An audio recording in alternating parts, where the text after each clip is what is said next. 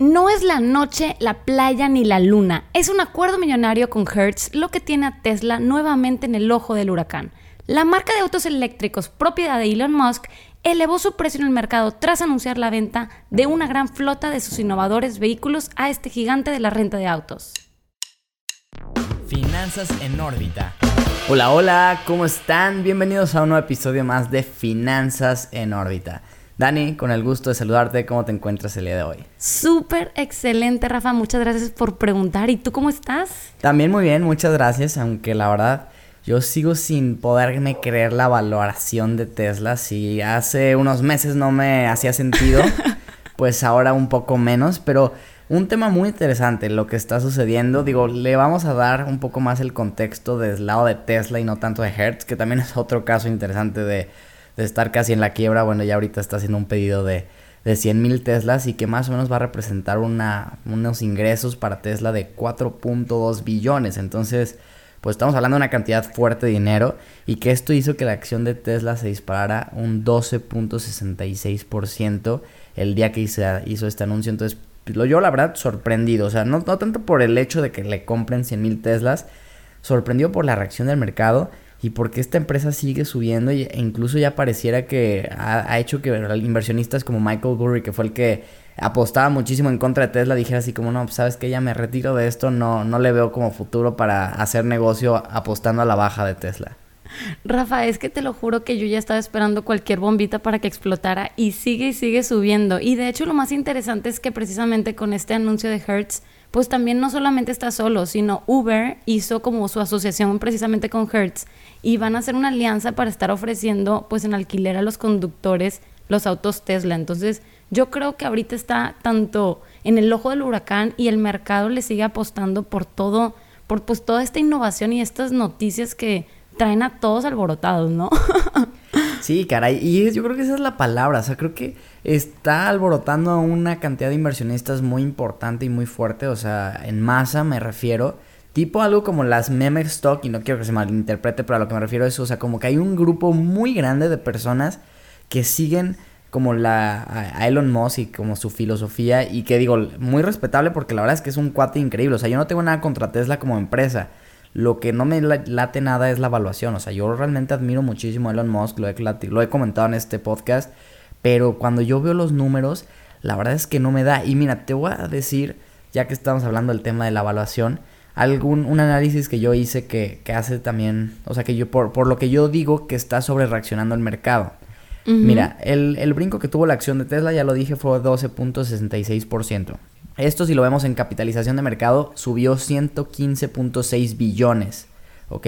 Obviamente Tesla, el otro delito de esto es que, bueno, Tesla alcanzó ya más de un trillón de valoración, o sea, sumándose a, cuatro empresas más americanas que ahorita lo tienen, que son Apple, Microsoft, Amazon y Google.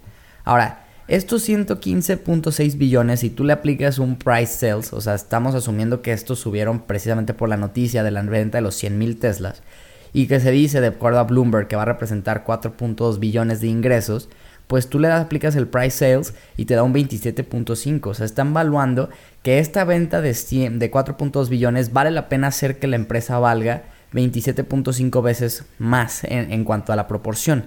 Si tú ves el price sales de Tesla antes de este brinco era de 19.5. Entonces de entrada ya comparado contra la métrica de Tesla que a mí se me hace elevada de por sí sola, está sobre reaccionando el mercado. Entonces ah, habrá quien me diga y probablemente tú, oye, pero es más que la venta, es la, el marketing, etc pero no lo veo suficiente para este brinco. Oye, Rafa, es más que la venta, es el marketing, y yo qué sé. Ah, oh, pues estoy dando con qué atacarme.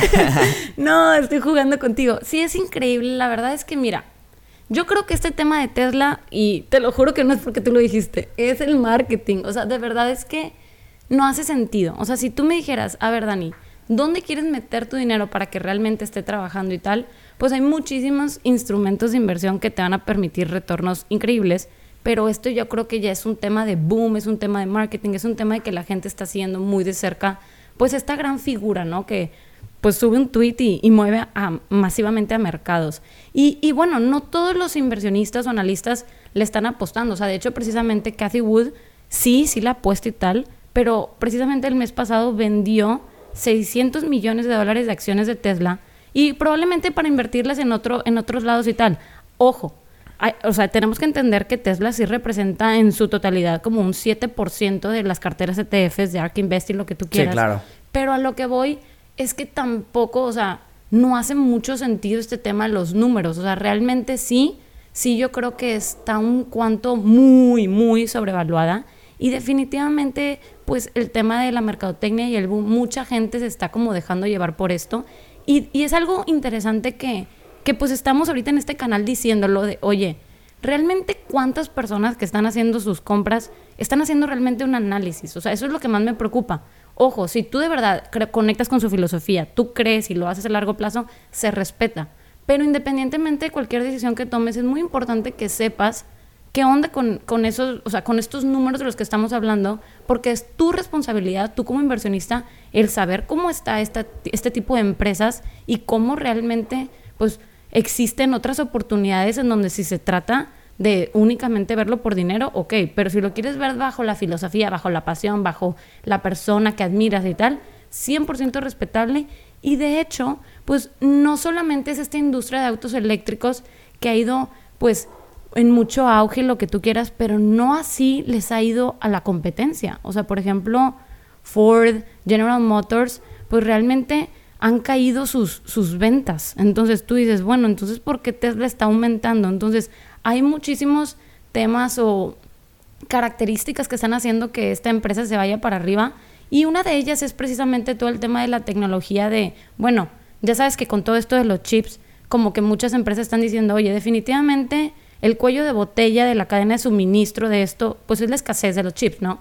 Bueno, ¿qué es lo que está haciendo Tesla? Bueno, como es una empresa no solamente que fabrica autos, sino que también es una empresa que se dedica a todo este tema de software, pues está haciendo ahí sus programaciones.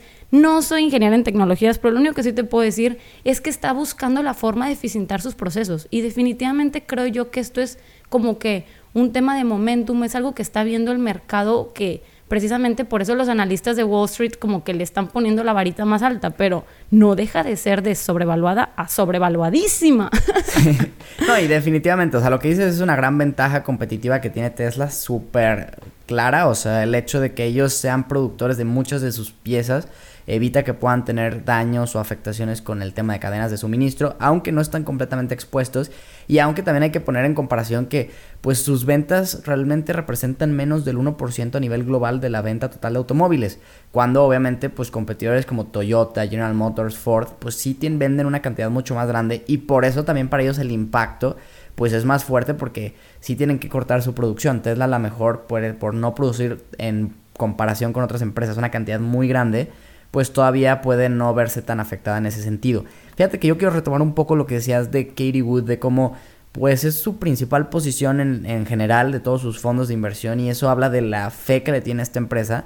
Pero como inversionistas también hay veces que tenemos que decir, oye, ¿sabes qué? Esta empresa que, que me encanta y que me gusta muchísimo, que me ha dado muchos rendimientos, ahorita no está a un precio para comprar, es más, está a un precio realmente ni siquiera para mantener y reduzco un poco mi posición, o sea, no es que te vayas a deshacer de ella, no es que dejes de ser inversionista, no es que pierdas la visión de largo plazo, es que simplemente estás tomando utilidades en el corto plazo para pasar ese dinero a otras inversiones que te puedan gustar mucho más como, como potencial rendimiento o dos, esperar a que tenga una pequeña caída que estoy seguro que la va a tener como lo ha tenido en su historia. O sea, y no es malo, simplemente los mercados así son. O sea, no es una línea recta hacia arriba. Y vuelves a comprar en ese punto. Entonces, creo que es algo que le podemos aprender bastante a Katie Wood de lo que está sucediendo ahorita. Definitivamente. Y bueno, desde luego, resaltar que pues con estas, con esta venta, o cerró su posición y desde luego, pues obtuvo, o más bien como reafirmó las ganancias que ya había obtenido. Ya ves que el disparo que tuvo Tesla definitivamente ya tuvo suficientes ganancias, entonces dijo, ¿sabes qué? Prefiero efectuar la ganancia y reubicarlo en otras acciones, por ejemplo, no sé, como Coinbase, Robinhood o cualquier otra en la que esté invirtiendo mediante Y que no le están ellas quizás pasando tan bien, o sea, que han caído un poco, entonces aprovechas ese momento donde el precio quizás está más atractivo. Porque incluso, digo, es que la verdad es que es difícil evaluar a Tesla porque pues no es una empresa de coches realmente tradicional, no puedes compararla contra estas empresas, porque es más, o sea, vale más que la combinación de las nueve empresas con mayor capitalización de mercado que hace, producen coches del mundo. O sea, imagínate eso. Y produce, como ya decía, menos del 1%. Entonces, pues ahí eso es brutal. Pero es que también si volteas a verla, a lo mejor contra decir, bueno, es una empresa ya que está en el club del Trillion, Trillion Club, ¿no? O sea, ya vale un trillón. Órale, la comparas contra estas empresas ya pues mucho más grandes y pues tampoco está a la par. O sea, yo hice un análisis, hice un promedio en tres aspectos, el PE, Price Earnings, el EV y el Price Sales de Tesla contra el promedio de las otras cuatro empresas que están en este club de, del trillón de dólares. Escúpelo, Rafa. ahí te va, o sea, es que a mí sí me impactó. O sea, Tesla, por ejemplo, Price Earnings 202 al momento actual. El promedio de las otras empresas 37.95. EV 142 Tesla. El promedio de estas otras empresas 25.37.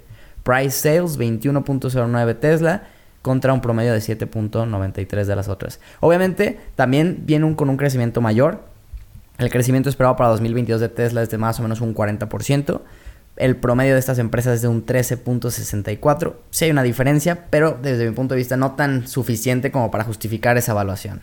Claro, mira, ninguno de estos que acabas de mencionar está cerca de igualar a Tesla, al menos no en este momento. O sea, precisamente, por ejemplo, General Motors afirma que el 100% de sus vehículos van a ser eléctricos, pero estamos hablando de aquí al 2030. O sea, le está o sea, lo está invirtiendo, lo está diciendo muy como a largo plazo. Y por otro lado, pues Tesla está ahorita pues aumentando su producción y su entrega de vehículos año con año. ¿Y cuál va a ser el reto que va a tener esta compañía? Pues desde luego maximizar su capacidad de producción, porque no simplemente se trata de ventas. ¿Cuál es su capacidad? Dani, perdón que te, Adelante, por favor. Se quedó, se quedó claro que estaba comparándolas más bien contra las cuatro de, de Amazon, Microsoft, Facebook y Google. ah, perdóname, perdóname. Yo pensé que Digo, sí, sí, a lo mejor tú te confundiste también la audiencia. Me refería más bien a estas cuatro empresas que son, pues también las del Las trillonarias. Exacto, que dices, bueno, son empresas del mismo tamaño, a la mejor que tanto están, o sea, cómo las está evaluando el mercado. Y bueno, pues vemos que también hay una gran diferencia de Tesla contra, contra ellos. No, si fuera contra las de coches todavía sería más brutal el abismo. Ah, no, discúlpame, tal vez yo lo entendí como las de otros coches, pero bueno, precisamente si estamos hablando de este gran cambio relacionado con otras empresas trillonarias como lo son Apple, Google, Amazon, pues desde luego es que esto nos dice mucho de la sobrevaluación de esta compañía y definitivamente creo yo que bueno, independientemente de, ok, estamos ahorita comparando como que entre peras con manzanas, pero no dejan de ser empresas que también están en el ojo del huracán y que también cualquier cosa, todo el mercado está con ellas y que también, pues desde luego, son importantes de comparar.